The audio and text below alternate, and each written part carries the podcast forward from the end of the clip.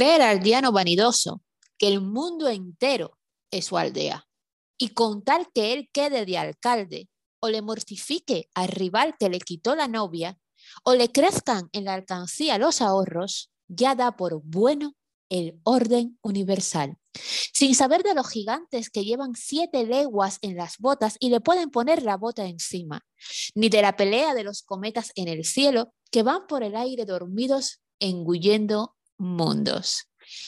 Hola, hola, caracolas y hola, hola, carnes de ceremonia. Hola, Isis de Batille, ¿qué te parece esa brujería?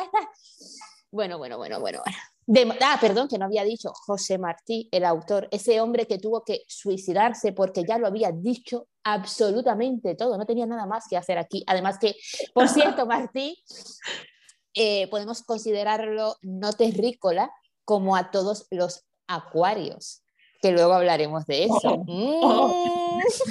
Mm. buenas, buenas carnes. Hola Isis.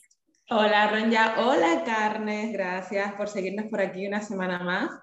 La verdad es que estoy impresionada por, bueno, impresionada no, porque la verdad es que somos así de buenas, ¿no? Pero sí. que me encantó que en el último episodio hemos tenido como 20 mm, veces más feedback que los anteriores. Ha sido el episodio más escuchado del mes de abril. Sí. Mm. Y, y el más interactivo hasta la fecha, ¿no? Sí, sí, sí. Es que aparte fue muy divertido. Que ya sabes que este podcast es de comedia, no es de política, ni, ni de feminismo, ni de salud mental. Es una, es una comedia. Fíjate, a mí ese fragmento de, bueno, pertenece a, a un ensayo que se llama Nuestra América, de José Martí, y a mí ese fragmento me pone los pelos de punta y me pasa lo mismo que con deshacer en puertos, ¿vale? Para todo, o sea, vale como respuesta a casi cualquier interacción que tengas con otro ser humano, ¿no? Y hoy venimos a hablar de, de un temazo que, como he dicho antes, este fragmento vale para todo, potencia el tema que traemos hoy y es cuando a las carnes les molesta que otra persona sea feliz, ¿vale? Pero antes de entrar a la chicha, al jugo, a la masa del tema, vamos a decir que una, iba a decir una clienta, madre mía, qué mal estoy con el grupo. O sea, eh, una oyente fiel nos ha mandado su carta. Vale, yo creo que si en algún momento nos, nos planteamos monetizar este podcast, va a ser con Roña haciendo cartas astrales.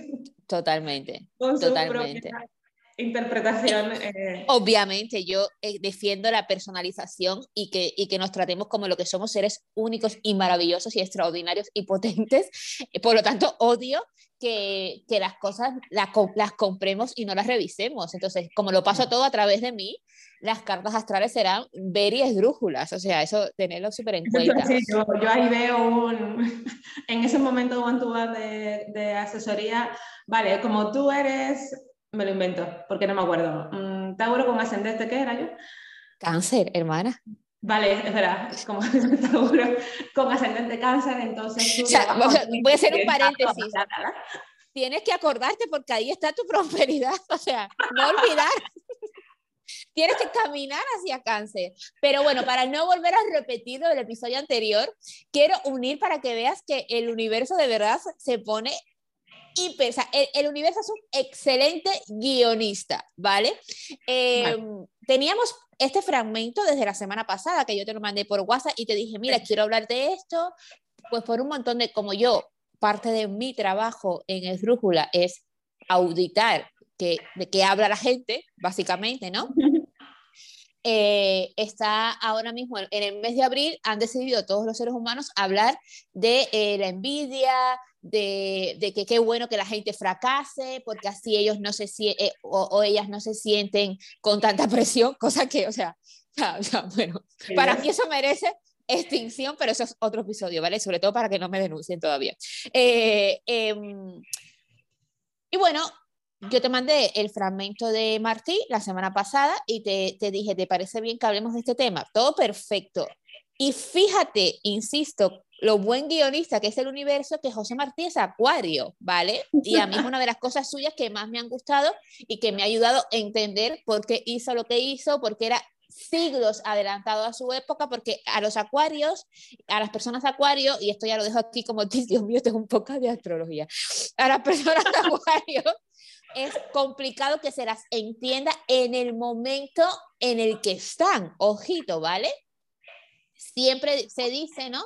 Que, que son personas que vienen como, o sea, que encarnan estas realidades que han elegido, pero que realmente vienen del futuro o de otros planetas. Esto es real, ¿vale? Por favor, es tan real como que estamos aquí. Entonces, em, lo siento, a mí, a mí me explota la cabeza con el grado de realidad que tú le otorgas a esto. Es que es, si elijo que no sea real, me estoy subestimando, sobreestimando muchísimo. Si luego doy por bueno el orden universal en otras cosas. Entonces, como tampoco quiero tener razón, me parece hiperreal esto hasta que se demuestre lo contrario, que no se ha demostrado. Entonces, em, ¿qué estaba diciendo? Ah, Martí es acuario, es algo que a mí me ha encantado siempre. Pues la carta astral de esta, o sea, otra vez me iba a salir clienta, de la fiel oyente que tenemos en carne de ceremonia, bueno, es signo solar acuario, como Martí. Por eso te digo que el, el, el, el universo es un excelente guionista. La luna la tiene en Leo, como tú. Ajá, mira. Y como tu hijo, o sea, que es una persona artista o destinada a serlo, que en este caso es artista, ¿vale? Y el ascendente en Aries. Por lo tanto, ¿qué viene a decir esta carta astral? Vamos a dedicarle un minuto solamente porque de verdad que es un poco de astrología esto. La carta astral de esta, de esta, ay madre mía, Martí, Martí, déjame Di el nombre. Es que no quiero decir el nombre, o sea, es que mucho bueno, lo que viene a decir es que esta persona que es acuario, por lo tanto, eh, le cuesta, o supuestamente, ojo, estas son energías disponibles, elegimos vivirlas o no, les cuesta como que, le cuesta que, que entiendan lo que quiere decir, cómo se expresa, ¿no? Debe ser más Aries que su ascendente. Entonces, ¿qué significa ser más Aries? Pues ser la parte buena de ser imprudente, que ahora no me sale un sinónimo positivo, como que ser atrevida, en no pensar tanto las cosas, ¿sabes? Ser más espontánea. Espontánea, correcto. Aries es el primer signo y lo, y lo ponen como si fuese un bebé, ¿vale? Un bebé está todo el rato con curiosidad, no le importa si le están juzgando o no, es como espontáneo, experimenta, sea, es atrevido, ¿sabes? Entonces, esto es lo que tendría que hacer esta, esta persona maravillosa, ser más atrevida, más espontánea, más ejecutora, más fuego, ¿vale? Básicamente. Entonces, nada, espero que sea información de valor y para consultas astrales, por favor, contacta con, con el de, Perdona, o sea, no lo recuerdo de la semana. Cuéntame. Nada, está. Lo de la luna, ¿qué quería decir? Con la luna. Vale, la luna son tus sentimientos, es ah, tu forma de amar en general, amar a, a todo, ¿vale? Tu forma de mostrar el amor, pero también está como muy vinculado a, a, tu vocación. Por eso te decía, decía la semana pasada aquí a las carnes, que la luna en Leo, es, por estadísticas que han sacado durante años, es un signo que, que repiten actores, actrices y gente, músicos, pintores muy famosos, ¿vale? Pues por eso se, cuando tienes la luna en Leo, suele ser artista, que es tu caso y el caso de, de esta persona maravillosa. ¿Qué te parece? ¿Vale? Entonces, para no ser, o sea, mira, te quiero decir una cosa, a ver si estás de acuerdo, que escribí en Instagram eh, hace unos días y estaba explicando que las personas que elegimos escuchar, las cosas que elegimos ver, determinarán el tamaño de nuestro mundo. O sea, por ende, tendremos una aldea o podremos disfrutar del universo, del planeta entero. ¿Me explico? ¿Estás de acuerdo o...? Sí. Creo que es imposible no estar de acuerdo con eso. Claro, entonces, ahora hay una corriente eh, ISIS donde, pero durísima, ¿eh? donde las personas están reclamando que influencers, cuando digo influencer no, estoy hablando de muchos seguidores, un influencer puede ser, yo me considero una influencer porque yo subo cosas eh, en mi Instagram que es privado y tengo poquitos seguidores, pero me responden, me preguntan, me mandan un montón de mensajes que, que bien, he aprendido esto, qué libro es, etcétera, ¿no? Entonces, un influencer eh, que elige mostrar la cara positiva, pero más que positiva, inspiradora de la vida, pues ahora hay una corriente de personas a las que le molesta esa felicidad, y hago comillas, porque que tú pongas que te has tomado un zumo verde y que estás haciendo deporte, no necesariamente quiera, quiere decir que eres feliz, ¿vale? Bueno, ese yo creo que es el primer melón a abrir hablando de este tema. Porque la gente asume la felicidad de otras personas a partir de lo que ve en redes sociales. Y eso es mucho asumir. Yo tenía un compañero... Me encanta, eso es mucho asumir. Eso es Como título. es muy bueno, es muy bueno. Eso es mucho asumir. Eso es mucho asumir. Entonces, em, yo tenía un compañero de trabajo que era un tío súper majo, maravilloso. La verdad es que a nivel profesional, una, una pasada trabajar con él y eh, él dejó el proyecto en el que estábamos trabajando porque le salió una oportunidad que, bueno, que le interpretó como una mejora y que le hacía ilusión afrontar ese reto. Eh, un tiempo después, hablando del tema, dice, a ver, estoy contento con el reto, pero claro, eh, estoy agotado, pero agotado. Ahora, ¿qué pasa? Que él subía mucho contenido a redes sociales, bueno, pues de la, de la, parte positiva de su vida, ¿no? Pues he ido a comer a tal sitio, me he ido de vacaciones a tal, ¿no? Pero la gente solo se quedaba con mm, esas dos, tres, 500 fotos semanales, las que fueran, de, de, buen rollito, con buen tiempo, con tal, con su poquito de postureo, que nunca viene mal. Y eh, empezó a recibir muchos mensajes de anda tú que bien vives y cuánto te estarán pagando y tú en qué estarás currando y mira, estoy currando. bueno, sí, sí te puedo creer. Estoy currando 15 horas al día y estoy currando en esto, que además, por cierto, insisto, como reto le habrá apetecido mucho, yo no me hubiera venido ahí ni muerta porque era un trabajo complicado. O sea, es decir, a nivel mental eh, consumía mucha, mucha, mucha energía y, había, que, había que tener muchas ganas de meterse en eso, la verdad. Entonces, bueno, dice, claro, mm, yo estoy compartiendo lo que para mí puede ser la parte un poco más amable de mi día a día, también a lo mejor un poco por no dejarme vencer por toda esta presión que estoy soportando por otra parte. Y la gente está interpretando que eso es toda mi vida, que toda mi vida consiste en ir a comer un día a un sitio guay, en hacer no sé qué con mi familia, en irme de vacaciones a tal sitio. Y la gente no está viendo que es que a lo mejor llevo un año y medio sin, sin poder salir de ahí porque no he, podido dejar este trabajo o que a lo mejor como era un puesto de responsabilidad estoy un domingo después de esa paella estupenda que he subido y me han llamado para que vuelva inmediatamente al curro a solucionar una emergencia. Entonces, la gente asume, la gente asume muchas cosas muy a lo loco y eh, no estamos viendo que hay una vida entera detrás de todo ese contenido que se ha volcado por X motivo en redes sociales. ¿no? Em, este chico tenía como esa parte de, quiero un poco también recordarme a mí mismo que en mi vida hay cosas buenas y compartirlas. También hay un montón de gente que empieza a sentirse mal, eh, no solo en este plano envidioso, que a lo mejor era un poco más el caso de, los mensajes que recibía mi amigo, sino de mm, te pasas el día mm, viendo Instagram y de repente es también un poco inevitable el pensar que toda la vida es eso que tu vida no es así. Porque asimilamos la información que consumimos. También está bien cuando la gente, eh, cuando la gente visibiliza, yo qué sé, sus problemas de salud mental pensando en, en un par de pacientes a las que ya les hemos dicho, hola chicas, ¿qué tal? Que estoy a punto de empezar a pagarles comisión. O sea, porque nos han mandado a tantísima gente, son dos tías maravillosas. Y bueno, hay más gente que la verdad es que, que, estamos encantados. Una de ellas es la Acuario, ¿no? Una de ellas es Acuario, por Claro, porque Acuario es el signo, aquí lo tengo, tengo necesidad de decirlo, lo siento, es el signo de las multitudes, de mover a las masas. Sí, sí, sí, sí, sí, sí. Justo ayer estábamos hablando de ese tema. ¿En serio? en serio, es que conozco a tantísima gente que alguien te tiene que llegar por, porque sí, por estadística.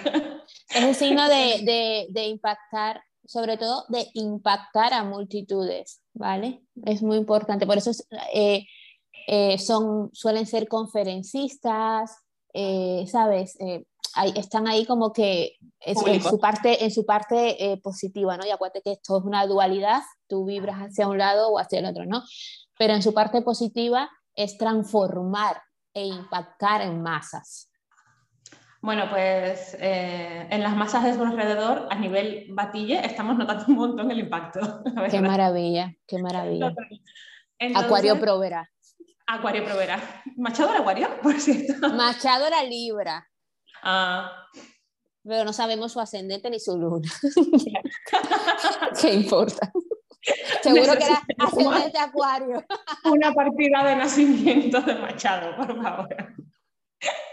que por cierto, ayer eh, me enteré de una cosa de Machado y es que en el pueblo le, le, decían, sí, Machado, eh, el tiburón que muerde pero salpica o algo así, que básicamente quería decir que sí, que como político robaba un montón, pero que llevaba prosperidad a su pueblo, ¿sabes? Entonces estaban como, vale, ¿sabes? Como, ok, roba porque... un poco mm, Exacto, muy fuerte. Bueno, entonces seguimos con Acuario Provera. Entonces seguimos con Acuario Provera, em, que ya he perdido totalmente el hilo de lo que estaba diciendo. Estabas diciendo que lo que consumimos en redes dibuja una realidad en nuestra mente también. Claro, claro. Entonces, em, en el caso de estas chicas que suben contenido de todo tipo, también suben su parte buena, divertida y su parte, pues hoy estoy mal por esto o he empezado a ir a batilla por esto, por esto, por esto y os lo recomiendo, por favor, multitudes, llamada Isis corriendo. Em, creo que nuestra responsabilidad a lo mejor es un poco como lo que hablamos la semana pasada con el tema del bloqueo, intentar que las redes sociales sean un poco más el reflejo de la vida real. Porque cuando hay muchas carnes consumiendo información sin revisar, es cuando se empiezan a llenar las consultas de mm, cirugía estética de gente que quiere parecerse a los filtros de Instagram. Hmm. Mira, yo aquí, y esto lo hablamos en uno de los primeros episodios de Carne, ¿vale? Yo aquí tengo como dos sentimientos que no son, no son encontrados, creo que pueden ir en paralelo, a ver qué te parece. La primera es que yo pienso que las redes sociales van a llegar a un punto que van a necesitar una regulación legal más fuerte, ¿vale? Son muy nuevas para nosotros y nosotras y han crecido mucho y se, y se han visto... Eh, o sea, son una parte ya de nuestra vida tan grande que no ha dado tiempo, porque ha sido un abrir y cerrar de ojos, que no ha dado tiempo a tener unas regulaciones eh, fuertes, ¿no? Y, y, que impregnen lo que pasa y lo que no y cómo pasa. Están llegando, ojo, están llegando. De hecho, por ejemplo, ya hay una ley que dice que los influencers no pueden comer comida basura y que no pueden hacer una serie de cosas. O sea, está llegando. Esto yo lo aprendí con Jack y es que me dijo, en, el derecho primero hay un acontecimiento y luego surge la ley, que tiene todo sentido ¿Vale?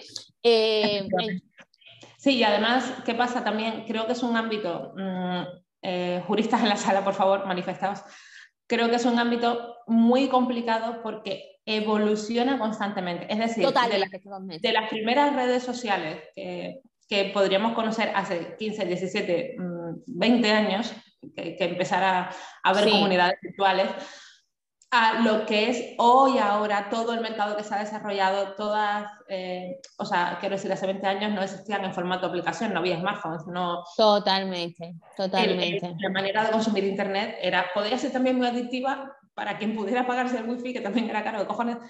Pero... Era súper caro y había que desenchufar el, el fijo de casa para conectar al ordenador. Era una misión, era una misión muy grande. Era una estructura tremenda. Entonces, eh, como mismo ha evolucionado para, abro comillas, simplificar un poco el proceso de conexión, eh, también ha evolucionado todo lo que se puede hacer dentro de cada red social. Totalmente. Entonces, evidentemente, en el derecho, pues como bien dice nuestro abogado preferido, Jack Monte, tiene que haber primero un hecho, la aplicación tiene que desarrollar cierta funcionalidad para tú luego regular sobre ese tema. Pero claro, es algo que tratan constantemente que yo creo que en lo que apruebas una ley sobre un tema, te han salido ya 500 cosas nuevas sobre las que regular. Totalmente. Y esto, eh, claro, está no es que esté vivo, es que la velocidad en la que procrea, por decirlo de alguna forma, es a la velocidad de la luz. Entonces es, el, amparo legal va un poquillo más lento, pero, pero sí que, que, se están haciendo un montón de cosas que vamos viendo, ¿vale? Entonces, diciendo esto, he dicho esto por una parte, quiero explicar que hasta que no se regule eso del todo a nivel legal, debemos tener autorresponsabilidad de que consumimos. Entonces ya voy a la siguiente parte, por eso te decías que van un poco en paralelo. Deberíamos tener esa autorresponsabilidad siempre, haya o no haya. Claro, exacta, exactamente, por eso te digo, te quiero comentar dos, dos puntos de vista que van en paralelo, ¿no? Y el siguiente es que las redes sociales son una herramienta, ¿vale? Y lo decíamos ayer en la asamblea de Batille es como un martillo. Tú con un martillo puedes agredir a alguien o puedes hacer otras funcionalidades como clavar, ¿sabes? Como utilizarlo para eh, edificar, construir, reparar efectivamente. Entonces, las redes sociales son una herramienta y al final, cuando tú las utilizas con sed de elevar tu cortisol para funciones que no son la de tu mejora, como ser humano, ¿vale? Cuando tú elevas el cortisol para provocarte una enfermedad y una inflamación, deseando que a otra persona le vaya mal, queriendo buscar en redes sociales fracasos ajenos para así justificar lo que a ti no te pasa en la vida, pues eso es tu forma de utilizar esa herramienta. Eso habla de ti, no habla de, de las redes sociales. Totalmente. Mira, se me está viniendo a la cabeza eh, una anécdota de, de un, bueno, de un, chico con el que tuve, eh, o sea, que era como un conocido, no un amigo así muy cercano, pero bueno, un chico que conocía, bueno, pues como tú con el envidioso, una anécdota equiparable. Em, yo en el instituto tenía una amiga que, que pasó por una anorexia muy ah, me acuerdo, me acuerdo. Fíjate, yo no sabía que era anoréxica. Sí, pero era... O sea, cuando, la, cuando, eh, fue cuando estabas con ella, yo no sabía que ella era anoréxica. Qué en importante. Ese momento, en ese momento ya no, pero había salido había, sí. Vale. y pero sí tenía todavía mucha obsesión con el tema del claro, peso, claro. mucha, mucha, y bueno, eso sí, la recuerdas, recordarás que era una chica sí. mmm, delgada. Extremadamente delgada. Y mm. eh, nos reencontramos unos años después y, y, le comenté a este chico, jo, pues me he encontrado con, con fulana, no echar. Sí, no, exactamente. y, y, y, vamos, no le quise sacar el tema, pero sí vi que había, que, que había engordado. O sea, no estaba gorda a nivel, ay Dios mío, que me voy a preocupar de repente por su salud, porque no soy yo de caer en eso, cada cual sabe cómo está de salud. Y su salud, desde luego, no era buena cuando pesaba 50 kilos. Pero, porque además era altísima, como tú. Sí, sí, sí. sí, no, me, me, sacaba un ah, Sí, sí, sí, pero que era, sí, era muy. Era una chica muy, muy alta. Entonces, no, o sea, me quedé preocupada por su salud mental. En plan, esta chica que vivió tantísimos años, tan obsesionada, que engordaba un kilo y dejaba de comer dos días, que esa secuela sí la tenía cuando yo la conocí, eh, me, me preocupó el cómo lo estaría llevando a nivel emocional, no cómo se veía ni qué talla llevaba. Uh -huh. Y este chico me hizo un comentario que me pareció súper feo, que fue, eh, ay, como que no, no te da subido aunque la gente de tu instituto de repente haya envejecido súper mal y esté tan fea y tan tal, y es como que, no, no me, no me da nada, no.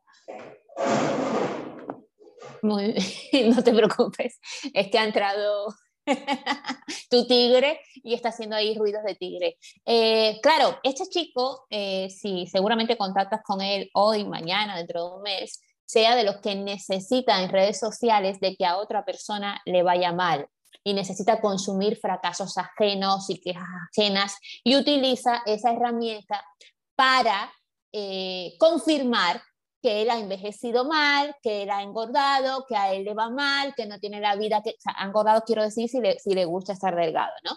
Eh, que no tiene la vida que quiere y al final es ese tipo de gente que necesita consumir fracasos, o sea, él es el aldeano que realmente considera que el mundo es su pequeña aldea. Totalmente. O sea, no sé, a mí, la verdad, me, me sentó muy mal, a lo mejor también por ingenuo de mí, insisto, que nunca lo había visto a él de esa manera, haciendo ese tipo de comentarios. Es como, no, a mí no me sube la autoestima verme mejor a los 30 años de lo que se ven mis compañeros de clase. Es que me da lo mismo, o sea, me he preocupado porque conozco el historial de esta chica y no me he preocupado por su estética, me he preocupado por cómo lo estará llevando. Que luego me dijo que fenomenal, que todo eso ya lo tenía superado y que lo llevaba muy bien. Bueno, pues genial, me alegro un montón. Pero, mm, ¿qué, qué cosa tan fea para pensar de entrada. Fíjate, Isis, y te quiero preguntar para la... Es decir, no tenemos por qué pensar eso, ¿no? Pero... Total, total. te... te estoy comentando el, desde la preocupación por ella y tú te estás quedando con el escaparate. Y con que yo debería alegrarme de verme mejor que una amiga mía. Total. Fíjate, y quiero, bueno, te quiero hacer una pregunta, pero antes de hacer una pregunta quiero hacer un paréntesis. Mira, yo, eh, ya sabes que soy la dictadura de la libertad, porque creo que la libertad también es una dictadura, porque, insisto, como he dicho aquí hasta la saciedad, todo el mundo sabe escribirlo, pero nadie sabe lo que es, ¿vale? Entonces, ahí hay como un amplio, o sea, tan amplia como Castilla para ejercer la, la dictadura de la libertad. Además que me encanta como nombre, porque te vendo libertad, pero es una dictadura, ¿no? Entonces, un poquillo lo que ha intentado hacer Ayuso. Entonces, eh, estoy de acuerdo con que está muy bien mostrar realidades en redes sociales, ¿vale? Eso está perfecto. Al mismo tiempo, yo no necesito ver la realidad, o sea, no necesito ver picos emocionales, no necesito ver eh, montañas rusas, ni la, ni la cara A ni la cara B de nadie. Puede ser porque yo no soy consumidora, jamás he visto un reality, ¿vale? Y eso, yo crecí en una dictadura eh, televisiva, cosa que agradezco, porque, insisto, de todo se puede extraer y aplicar, ¿vale? Entonces yo agradezco haber tenido una esto suena un poco raro, psicólogos en la sala, y de Batille, pero, por ejemplo, yo no tengo cultura de reality show ni de telebasura, e insisto, lo agradezco, porque si al tiempo en redes tengo que sumarle eso, ya no, no, no, podía estar ni aquí ahora mismo haciendo un podcast, ¿no?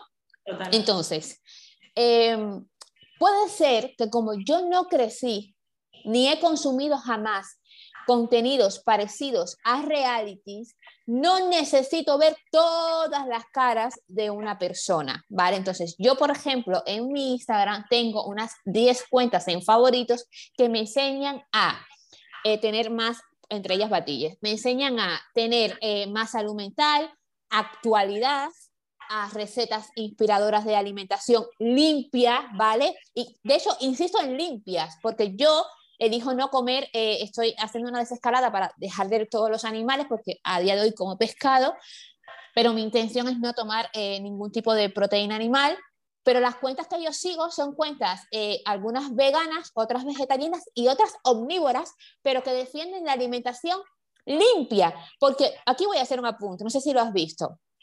Instagram está lleno de cuentas veggie, por ejemplo, o plant-based, que no es lo mismo, aunque la gente lo confunde, y comen chatarra. Chatarra. Sí, entonces. ¿Eh? Pasa, pasa mucho. Y es verdad que son cosas que es importante no confundir. O sea, al veganismo por activismo. No necesariamente, o sea, las dietas eh, plant-based sí son un poco más por, por, salud, autocuidado y tal, ¿no? Pero el veganismo como movimiento es activismo, ¿no? Mm. Entonces, eh, tú puedes defender a tope a los animales y comerte unas patatas fritas con ketchup, que son veganas. Total, Total, total. Puedes vivir comiendo mm, galletas veganas cargadas de azúcar y de aceite de coco como sustituto de la mantequilla. O sea, total. No, tiene por qué estar relacionado y además, por cierto, es algo que mete muchísima presión a la gente vegana porque, ay, pero tú mm, para ser vegetariana, para ser vegana estás, estás gorda, es como ya. Total. Es, por una dieta, no es una dieta. es que me pasaba a mí lo mismo, eh, con, con, me pasa a mí lo mismo con la celiaquía. Ah, es que estás delgada porque comes pan sin gluten. Y es como, mira, he tenido que dejar de comer pan sin gluten industrial por todo el veneno y los tóxicos y los azúcares que me meten. Estoy delgada porque es mi constitución de adulta, porque me, cuido, porque me cuido, me gusta como soy y lo mantengo y hago una serie de rutinas que tú no estás dispuesta a hacer, básicamente, ¿vale? Entonces, eh, bueno, y aunque las hagas... ¿eh? Y porque eres celíaca. Y porque soy celíaca, claro, efectivamente. Bueno, para no desviarnos, ¿qué estaba diciendo? Que me marca un tío Julián. Ah, que sigo, tengo activo en favoritos unas 10 cuentas que, y entre ellas estaba haciendo el apunte que busco aprender a comer limpio, no, no vegetariano, quiero comer limpio, recetas limpias, comidas vivas, de menos ingredientes, ¿vale? Entonces, eso es lo que yo elijo consumir. Yo, por ejemplo, de eh, Giselle, eh, bueno, voy a poner un nombre más fácil, Coral One, que quiero invitarla aquí a podcast, yo no necesito ver si ella sufre o no sufre. De hecho, no lo sube. Ella sube su alimentación cuando hace algún viaje, coherencia a la hora de alimentarnos, que no nos autocastiguemos. Ella apuesta mucho por la comida cruda y vegana y explica por qué. Yo extraigo y aplico. Como no tengo cultura de reality y no me alimenta si a ella le va mal, si se rompe un pie, si está sufriendo porque la dejó el novio, yo no lo necesito. Entonces, lo que quiero decir es, esto es la libertad y todo debe existir entre muchas comillas. Ok, hay quien quizás necesita subir y mostrar su cara B, su cara A, su cara C, su cara D. Eso está bien, eso es la comunicación que ha elegido tener. Si es fértil para él o para ella, es maravilloso. Si lo puede sostener, es maravilloso. Y ya si le das resultados, oye, ole.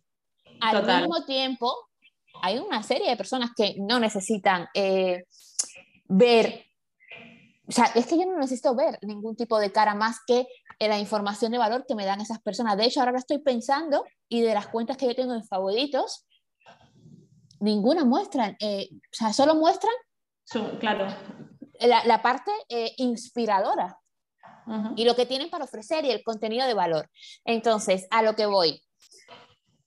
Cuando nos ponemos en plan aldeano vanidoso, ¿vale? El tamaño de nuestro mundo, de, literalmente, Isis, se vuelve una pequeñísima aldea, ¿vale? Y eso lo que hace es que nos perdamos las infinitas posibilidades, ¿vale? Porque incluso cuando tú te quedas en la mierda, ni siquiera estás viendo las diferentes opciones para decir, elijo la mierda conscientemente, ¿me explico?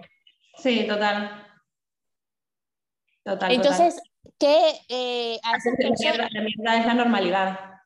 Exacto, exacto. Y la normalidad, como dices tú, que es una frase que de hecho me quiero tatuar, es cuestión de frecuencia y es realidad. Entonces, a esas personas, para terminar el, episodio, que además que te tenías que, que tienes consulta, em, ¿Qué les podemos decir a las carnes? ¿Qué herramientas les podemos dejar a las carnes para que no necesiten ver los fracasos ajenos para normalizar su inacción? ¿Vale? Porque esto es muy importante. Es, es muy importante, Isis. Eh, o sea, si tú necesitas sentarte en un sofá, en una cama, en una hamaca, donde sea, como carne, en tu despacho de perfecta carne eh, que ha triunfado en la vida, Em, a ver, seis horas de Instagram, que, o sea, las estadísticas del tiempo que está la gente en Instagram es escalofriante, lo decía ayer en la asamblea de Batilla, te puede sacar una carrera de neurocirujana, ya no hacer cupcakes de pistacho, o sea, neurocirujana pro, ¿vale?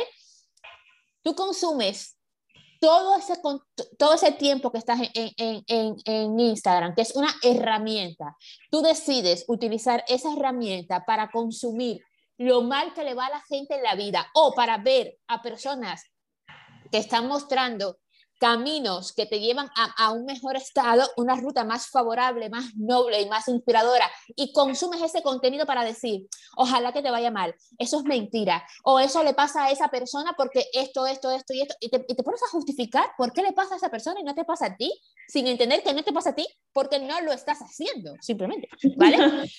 Entonces, eh, primero, yo le diría a las carnes que el subirse la autoestima a costa de eh, bajársela, aunque sea virtualmente, a otra persona, es un recurso de maltratador de manual.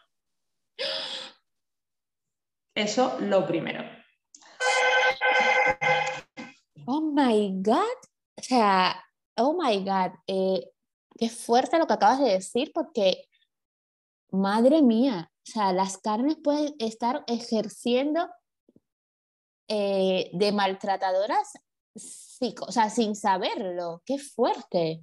Sí, o sea, puedes estar teniendo alguna actitud, conducta. Sí, No quiere decir que seas per se en global. No, pero quiere decir que eso es algo que te tienes que revisar porque puede estar repercutiendo en otras relaciones eh, virtuales o reales sin que tú lo sepas.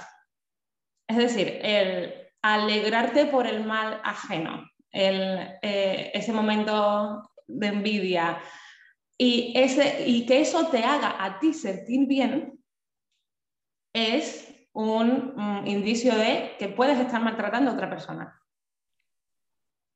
Qué fuerte. ojito con eso, Carnes, fundamental revisar este punto. Porque, de verdad, puede que lo estés haciendo mucho, mucho, mucho, más allá de eh, más allá de ese momento que tú crees inofensivo de estar mirando Instagram y decir, ay, mira, mm, me alegro de que mi amiga del instituto haya engordado un montón. O sea, obviamente no.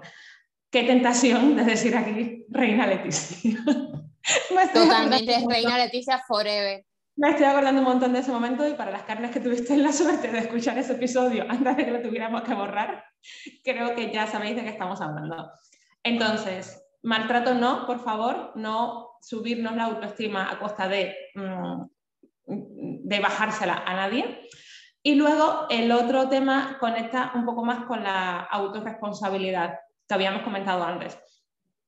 Creo que también hay que subir dentro del contenido que cada cual quiera crear y compartir y demás, eh, cosas que sean ciertas. Creo que tenemos una pequeña responsabilidad con la verdad. ¿Por qué? Ese momento de mm, he hecho 400 filtros, digo que estoy fenomenal cuando no lo estoy, y también tiene su impacto, aunque, aunque no lo estés viendo, aunque no te estés dando cuenta en ese momento. Es decir, no es compartir la parte buena de tu vida, es compartir una ficción sobre la vida que a lo mejor tú querrías tener, pero que eso no está pasando en el mundo real. El otro día leí una reflexión, además que me pareció muy, muy acertada, sobre eh, mm, una madre que va a la piscina con su hija, monta todo el, set de grabación, se echan unas fotos súper chulas y subes a redes sociales. Aquí pasando la tarde en la piscina con mi hija, todo guay, todo divino, todo maravilloso. Cuando la gente que está viendo esa escena desde fuera, o sea, no sé si era real o no, pero la reflexión, insisto, creo que era muy cierta, ¿no? Nos pasamos la vida armando decorados para subir cosas a redes sociales cuando no estamos disfrutando de esas cosas. Simplemente estamos pensando en la foto que le vamos a echar para subirla, ¿no? si tú miras esa escena desde fuera, solo ves a una madre que monta un tinglado para echarle cuatro fotos a su hija, que desmonta el tinglado, que se lleva a su hija y no se ha metido con ella en la piscina. Entonces, ¿qué se ve desde las redes sociales? Se ve que, jo, mira qué guay, yo no puedo hacer esas cosas con mi hija porque no tengo tiempo, Mm, o, las fotos no me quedan así de divinas y de maravillosas, no va a tener esos recuerdos conmigo. Eh, a lo mejor tú te montas la película de que esa madre ha estado, o, que lo ha dicho, es que nos hemos tirado toda la tarde haciendo esto y has estado 10 minutos haciendo una foto. Es como la gente que va al gimnasio a hacerse selfies en el baño, que espero de todo corazón que esa moda haya pasado, pero lo pegó muy fuerte en su momento.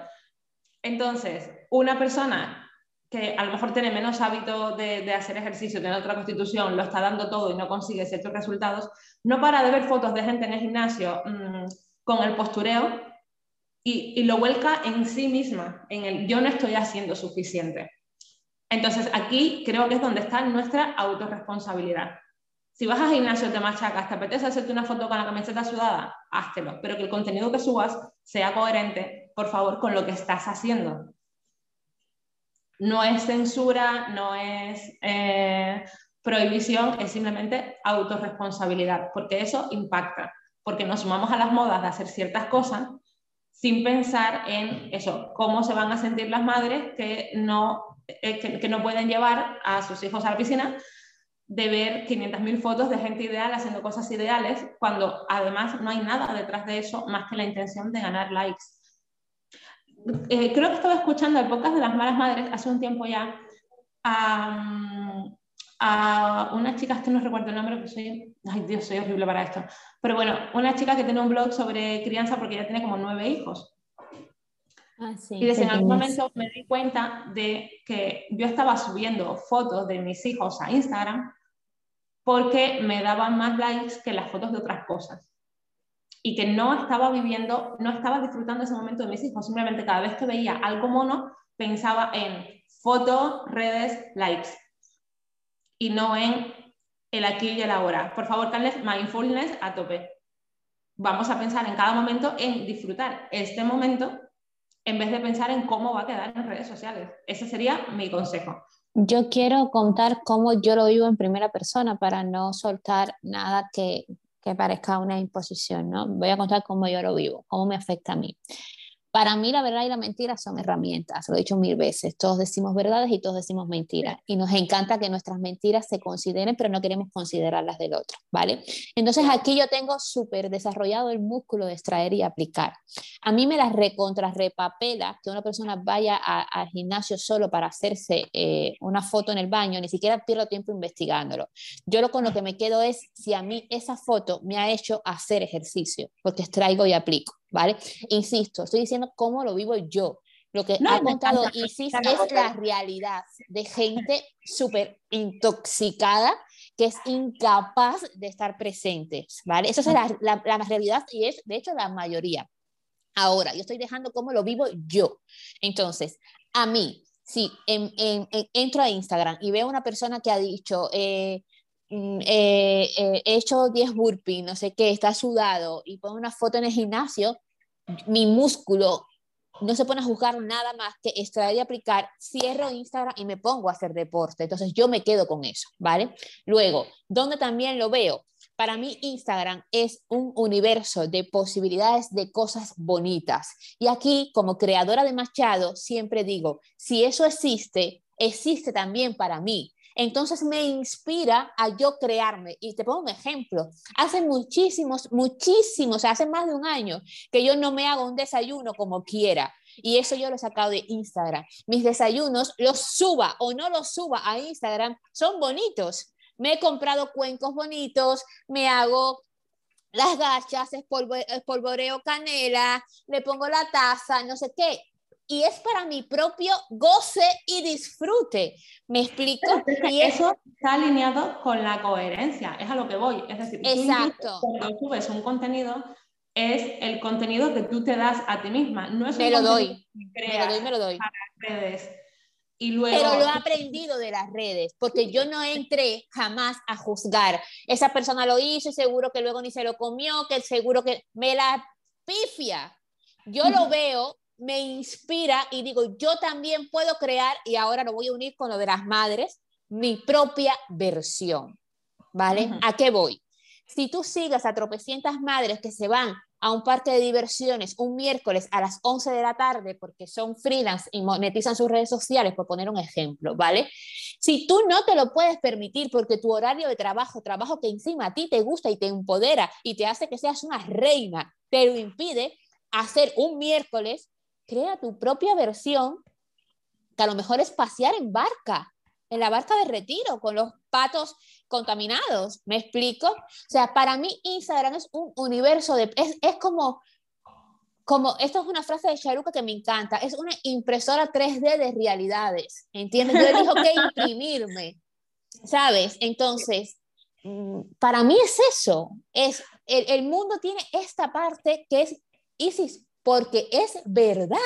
El mundo es espectacular, la naturaleza es divina, hay sitios preciosos y es verdad que no es lo mismo llevarte la fruta picada a la cama con un café en una taza de forma intencional que tomándote el café parada diciendo no tengo tiempo, voy follada. Es que no es lo mismo. Entonces yo extraigo y aplico la belleza y las opciones que hay en Instagram, las paso a través de mí y dibujo mi realidad. Insisto, llevo más de un año sin tomarme el café como quiera, sí, que mm, es algo que no me es difícil porque ya sabéis que yo creé Machado, pero, o sea, a mí Instagram me ayuda a potenciar la cara bonita, la belleza e incluso la intencionalidad, pero yo elijo eso. Machado, ¿Me explico? Sí, pero no sé si me he explicado cómo lo vivo yo, porque realmente no quiero juzgar. No, no, no, o sea, no, y, creo que además que hemos aportado un enfoque bastante complementarios a esta situación, o sea, existe el postureo, existe el subo contenido del que no estoy disfrutando de manera no revisada porque me llena más el aparentar que el estar aquí y ahora. Yo, por ejemplo, cuando voy a un concierto es que jamás grabo nada, yo he venido aquí a vivir el concierto ya habrá grabaciones en otro lado, ya habrá discos que me pueda poner, ¿no? Pero no quiero vivir la vida a través de la cámara del móvil. Pero esa soy yo. Claro. Gente para la que sea más importante, mm, me hago las fotos y que todo el mundo se entere de que yo he estado en este concierto, aunque me lo haya perdido haciéndome 300.000 selfies. Bueno, cada cual, ¿no? Pero em, me tengo que dejar para otro programa una reflexión un poco más extensa sobre cómo eh, la exposición a según qué contenido, retomando el ejemplo de las madres, por ejemplo, sí afecta a nuestra salud mental. ¿no? Entonces, creo que, que, es un tema interesante porque a veces, como la normalidad efectivamente es una cuestión de frecuencia, a veces normalizamos cosas, por mucho que las queramos revisar, solo porque estamos continuamente expuestas a ellas. Eh, es como, yo qué sé, la publicidad, te repito esto, esto, esto, esto, y te acaba taladrando. Por mucha conciencia e intencionalidad que tú le hayas puesto a todo, en algún momento te pilla con la guardia un poco baja. Y ahí es donde vuelvo a apelar a la autorresponsabilidad, ¿no? Que sepas que lo que tú estás subiendo puede cogerlo una persona como Ronja, que lo filtra todo, que le saca lo mejor a todo, o puede cogerlo una persona agotada que se ha metido en redes sociales cinco minutos para desconectar y no tiene ese filtro activado. Y la repercusión que va a tener en una persona o en otra es totalmente distinta. Pues que no siga a esa persona también como parte de la responsabilidad, porque a veces elegimos doparnos y para finalizar, esto lo quiero unir con, con, con donde tú pones tu intención, tu energía y tu tiempo es lo que va a crecer, ¿vale? Entonces, si tú como aldeano dices, yo me quiero quedar en mi aldea, en mi aldea de la queja, de contaminarme, de reality, de necesitar que, que, a otros le vaya mal, de que me moleste la felicidad ajena y conocer gente que sea como yo. Jamás vas a ser, tu, aldea de hecho se va a hacer cada vez más asfixiante y tu mundo cada vez más pequeño. Pero si tú te montas un Dora la exploradora y como aldeano dices, espera. por ejemplo. No había otro ejemplo que no fuera Dora la Exploradora. No, porque lo que quiero decir es que si tú como aldeano dices, espera, hay un mundo más allá de mi aldea, voy a conocerlo y una vez que lo conozca, ya voy a tener, voy a estar en la posición de decir, prefiero mi aldea, mi aldea es lo que es bueno para mí, ¿vale? Pero si tú ni siquiera te permites explorar y saber que hay un mundo, los gigantes que decía Martino, que ten cuidado que cuando tú te limitas a ti mismo, estás subestimando a los gigantes que te pueden poner la bota en la cabeza. Cuidadito, ¿no? Sí.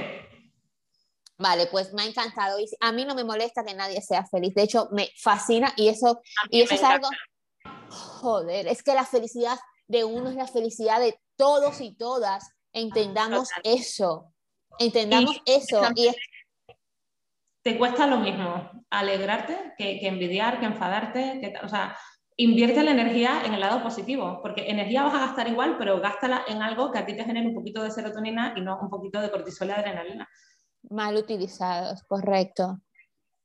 Y digo mal utilizados porque he aprendido, como estoy en constante revisión y, sigo cuentas que me inspiran y me enseñan, he aprendido que cuando tú te despiertas, te despiertas porque el cortisol te despierta, ¿vale? Y hace que tú vayas eh, estando más activo, receptivo y todo tu, tu, instinto animal, porque el, ser humano, o sea, le encanta que le eches otra cosa, pero es un animal, eh, se ponga on fire. Entonces el cortisol tiene una función maravillosa. Cuéntame.